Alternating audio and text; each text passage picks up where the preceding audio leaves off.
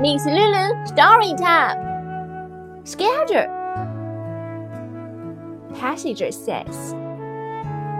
What's the use of having a train schedule if the trains are always late? Real the driver. Well, how could we know they were late if we didn't have a schedule?